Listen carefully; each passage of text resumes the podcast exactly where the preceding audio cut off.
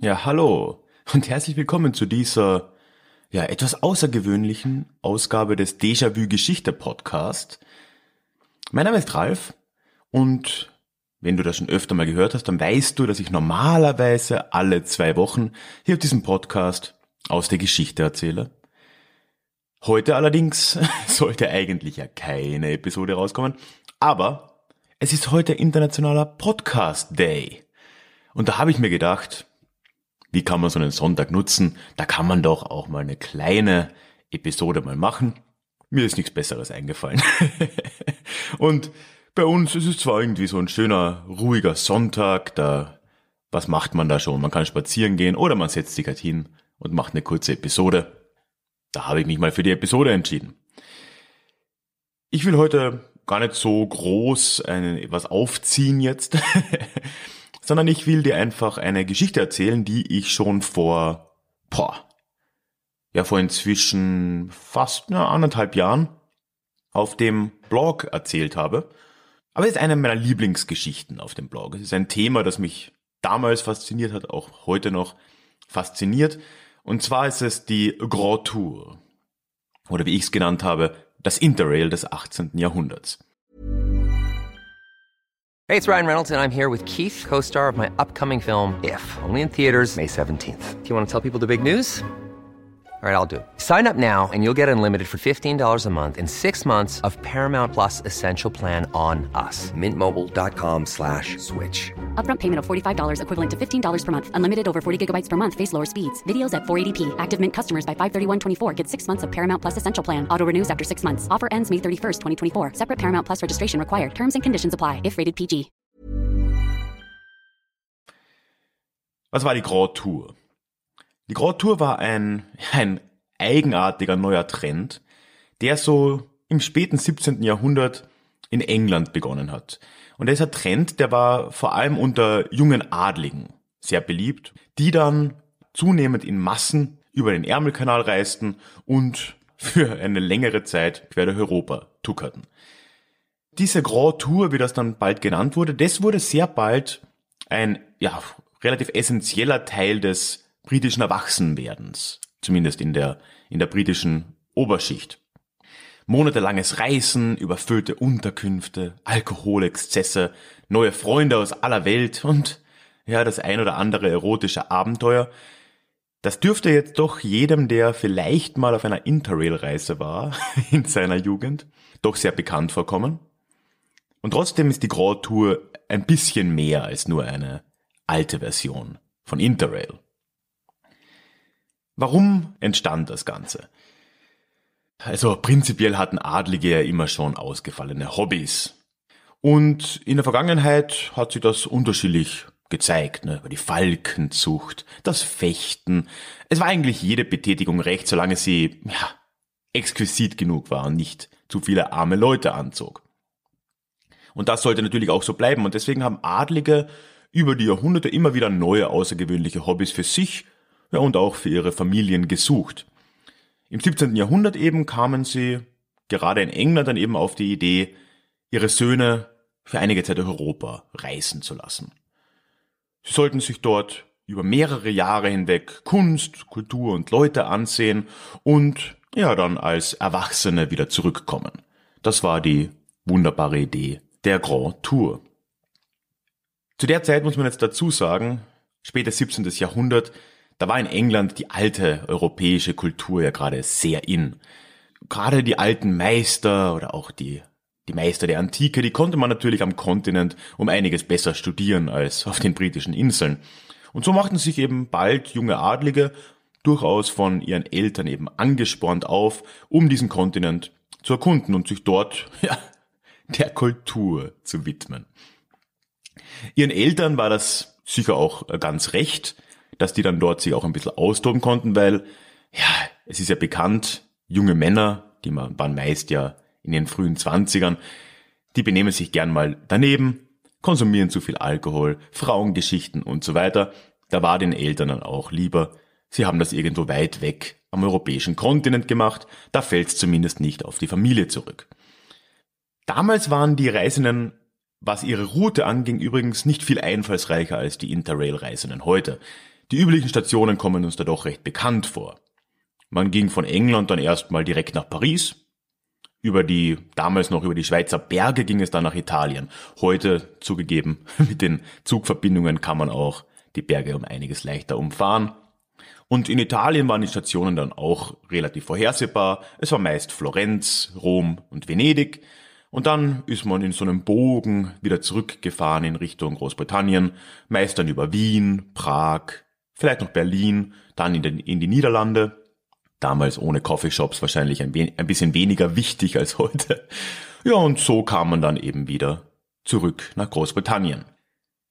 Eine Konstante, die auch heute noch in Interrail-Kreisen ganz gleich geblieben ist, ist, dass man auch damals schon zwischen den Städten nicht viel angeschaut hat. Also die, die Landschaft zwischen den Großstädten, die war den Reisenden auch damals schon einigermaßen egal. Im Gegensatz zu heute war die Reise damals aber natürlich doch einigermaßen beschwerlich.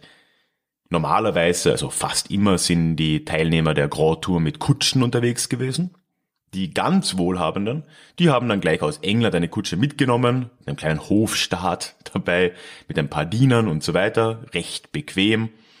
Man konnte alternativ aber auch Kutschen unterwegs ausleihen, Poststationen und so weiter. Ja, und zwischendurch brauchte man die Kutschen dann ja nicht, weil in den Städten, da blieb man normalerweise gleich mindestens ein paar Monate lang hängen. Überhaupt war ja die ganze Reise endlos. Ich habe es ja schon gesagt, die hat einfach mal mehrere Jahre gedauert. Dreieinhalb bis vier Jahre. Ja, das war eine recht übliche Zeitspanne für so eine Grand Tour. Drei Jahre davon normalerweise verbrachte man dann wirklich in den Städten, normalerweise eben wie gesagt ein paar Monate am Stück.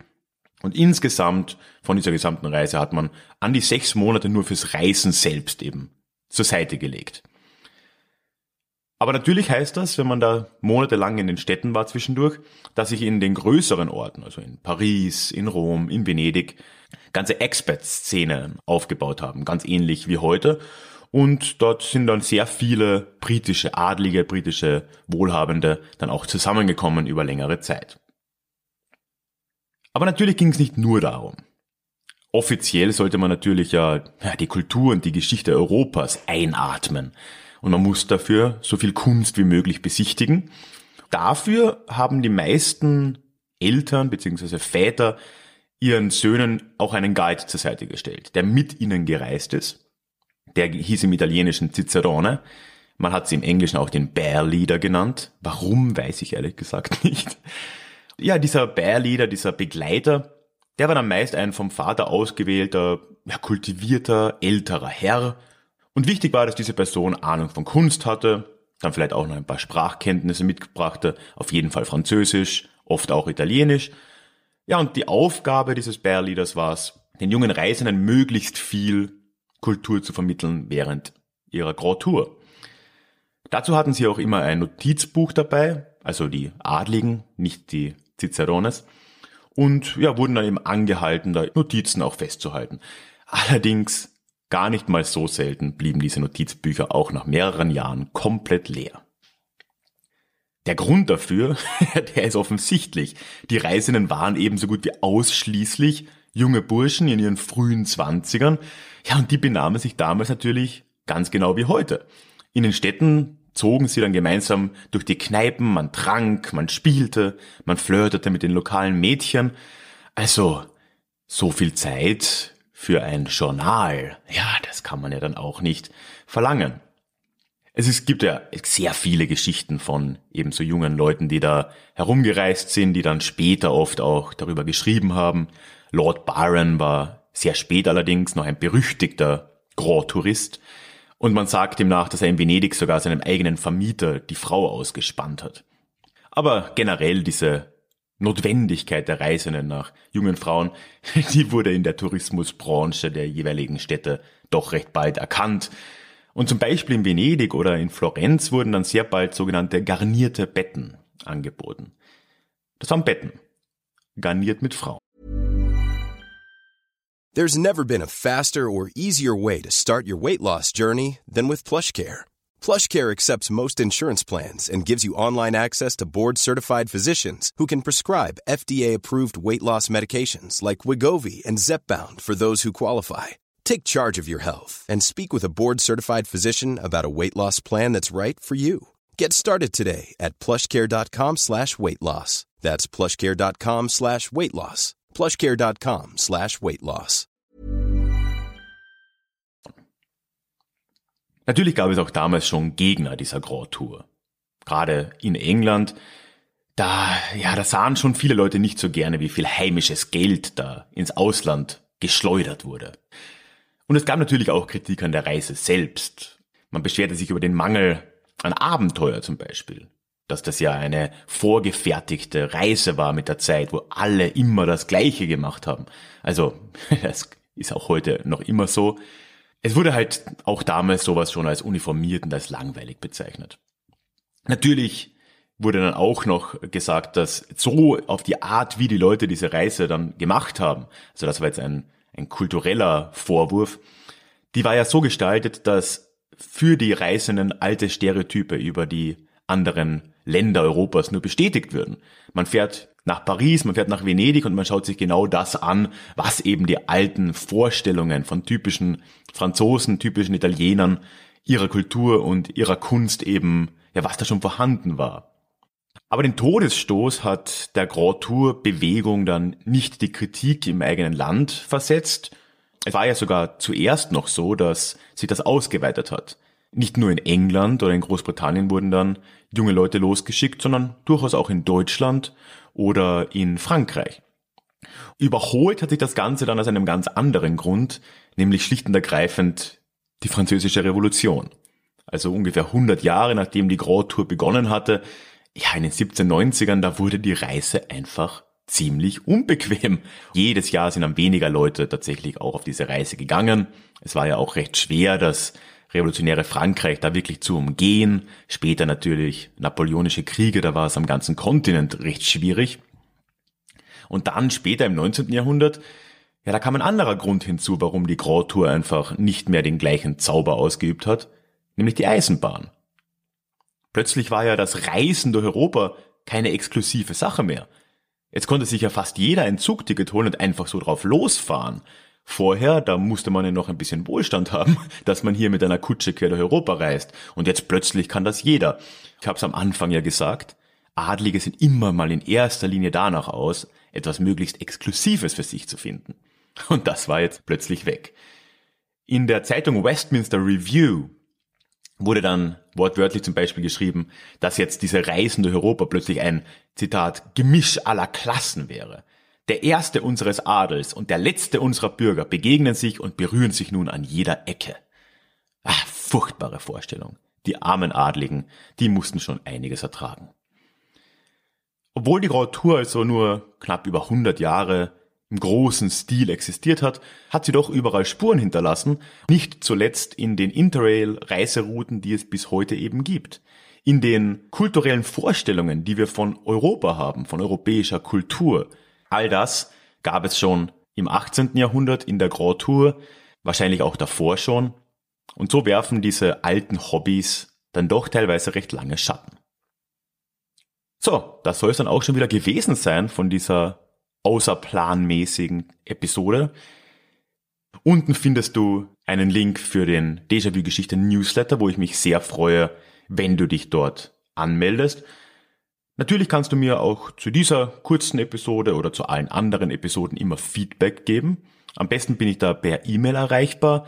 Das ist die feedback at deja-vue-geschichte.de. Dann freue ich mich natürlich, wo auch immer du das hörst, wenn du diesen Podcast ja, subscribest, abonnierst oder mir eine Bewertung schreibst. Einen Link zum iTunes Store ist, glaube ich, falsch, zur iTunes Podcast Plattform. bin kein Apple-Nutzer, keine Ahnung. Zu einer Seite, wo du eine Bewertung dieses Podcasts bei iTunes machen kannst. Die ist auch unten. Ja, und zu guter Letzt ist unten auch ein Link zu meiner Website, wo ich dir alle Möglichkeiten erzähle, diesen Podcast auch finanziell ein bisschen zu unterstützen.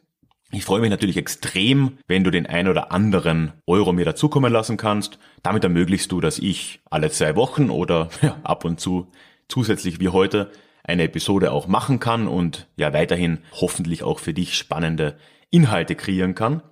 Und ich möchte mich diese Woche auch noch bedanken bei Juliane für ihre Spende. Vielen Dank, Juliane. Und damit sind wir tatsächlich durch. Wir hören uns dann schon nächste Woche wieder mit einer regulären Folge des Déjà-vu Geschichte Podcasts. Ja, und ich wünsche dir einen ganz frohen International Podcast Day, was auch immer das bedeutet. Tschüss.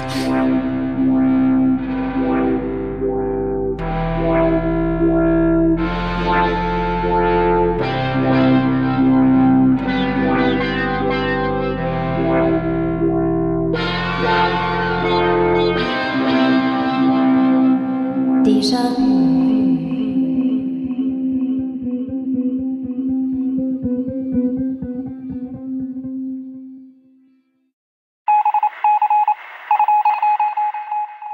du dich noch mehr mit Geschichte beschäftigen?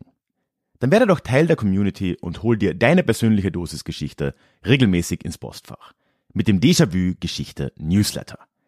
Dort erwarten dich abwechslungsreiche Geschichte-Häppchen, zweimal im Monat direkt in dein E-Mail-Postfach, Austausch mit mir, ich kann dich erreichen, du kannst mir direkt antworten und ich melde mich auch garantiert wieder zurück. Und als Dankeschön das exklusive Hörbuch Psoffene Geschichte, wie Alkohol die Geschichte prägte. Direkt zum Download nach deiner Anmeldung. Alle weiteren Infos zum Newsletter findest du verlinkt in den Show Notes oder auf ralfgrabuschnik.com slash newsletter. Ich würde mich sehr freuen, dich dort begrüßen zu können.